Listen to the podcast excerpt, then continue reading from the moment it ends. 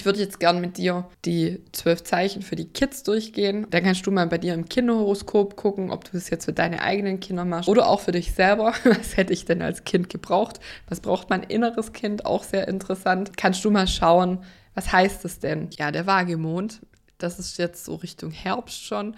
Es symbolisiert ja die Waage eine untergehende Sonne im Meer. Das Symbol der Waage, also das Meer und oben ähm, die Sonne.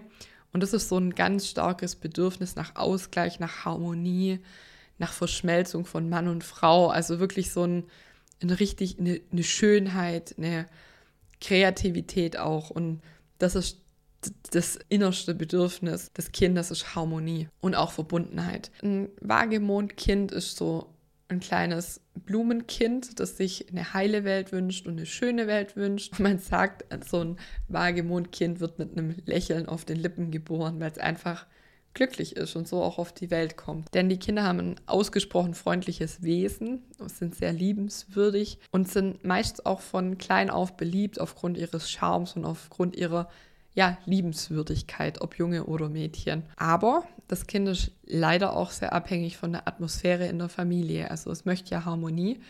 Und dementsprechend ist das auch ein hoher Anspruch, weil es herrscht nun mal im Alltag nicht immer Harmonie und Friede, Freude, Eierkuchen. Oftmals passt sich das Kind dann an. Ja, das Kind braucht auf jeden Fall auch viel Ruhe. Der Wagemond, der braucht viel Ruhe für sich, um alle Eindrücke zu verarbeiten. Und was witzig ist, ist, dass Waagemonde in Sekundenschlaf verfallen können. Also zack, sind die weg. Übrigens auch Feuermonde sind relativ schnell weg und schlafen auch selbstständig ein. Was hier auch ein Thema ist, vor allem bei kleinen Kindern, weil die ja so süß sind und so nett und es lacht ja so nett das Kind, dass das Kind dann jeder auf dem Arm haben will, aber aber es ist ja auch ein Luftzeichen und wir haben das ja schon gehört, die Luftzeichen möchten auch ein bisschen Distanz, also ein bisschen Abstand.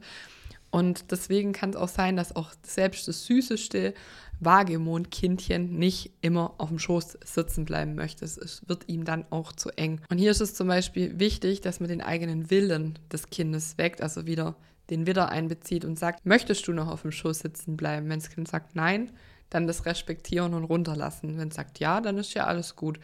Oder auch zum Beispiel beim Anziehen, was möchtest du heute anziehen, A oder B?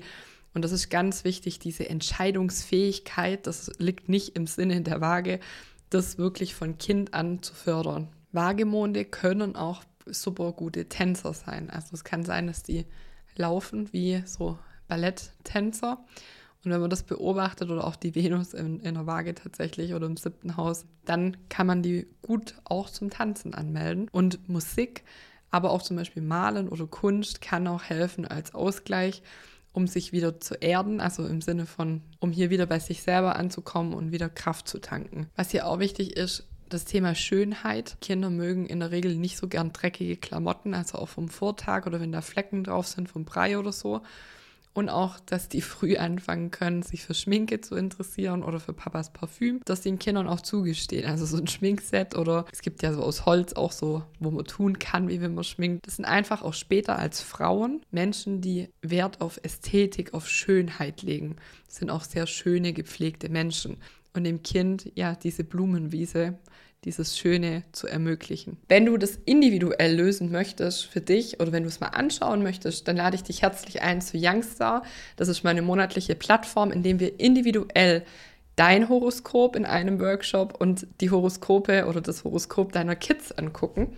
Vielleicht auch, wenn du eine Beratung machst, wenn du mit der Astrologie arbeitest, die in den Alltag bringen willst. Es ist ein mega, mega cooler Austausch aus ähm, Frauen, die selber mit Kindern arbeiten, die selber Kinder haben. Ein ehrlicher Austausch ist mir total wichtig und da kannst du dein Horoskop Stück für Stück dich damit beschäftigen, besser kennenlernen. Jetzt ist auch diesen Monat das Thema Mond, deshalb gibt es das Video jetzt auch hier auf YouTube. Schau mal vorbei. Das ist total günstig, kostet 25 Euro im Monat und das ist mega, was da an Wissen drin ist. Wir haben drei Workshops, wie gesagt, für Kinder, für Erwachsene, QA, wo du alle Fragen stellen kannst, die dich gerade beschäftigen. Und mir ist einfach wichtig, diesen Austausch zu bieten. Und auch wenn du vielleicht eine Ausbildung gemacht hast und sagst, ja, mir fehlt halt die Praxis, ich würde gern losgehen, aber ich traue mich nicht, dann herzlich willkommen bei Youngster. Schreib mir doch gerne in die Kommentare oder auf Instagram. Sandra die Kinderastrologin heißt inzwischen, wie das für dich war. Kennst du deinen Mond? Was hast du für Bedürfnisse? Erfüllst du die? Da freue ich mich drauf. Was hast du für Erfahrungen, wenn du das reflektierst, bis heute gemacht? Ja, ihr Lieben, das war's schon. Kurz und knackig. Ich wünsche dir ganz viel Spaß bei allem, was du tust. Deine Sandra Fabri.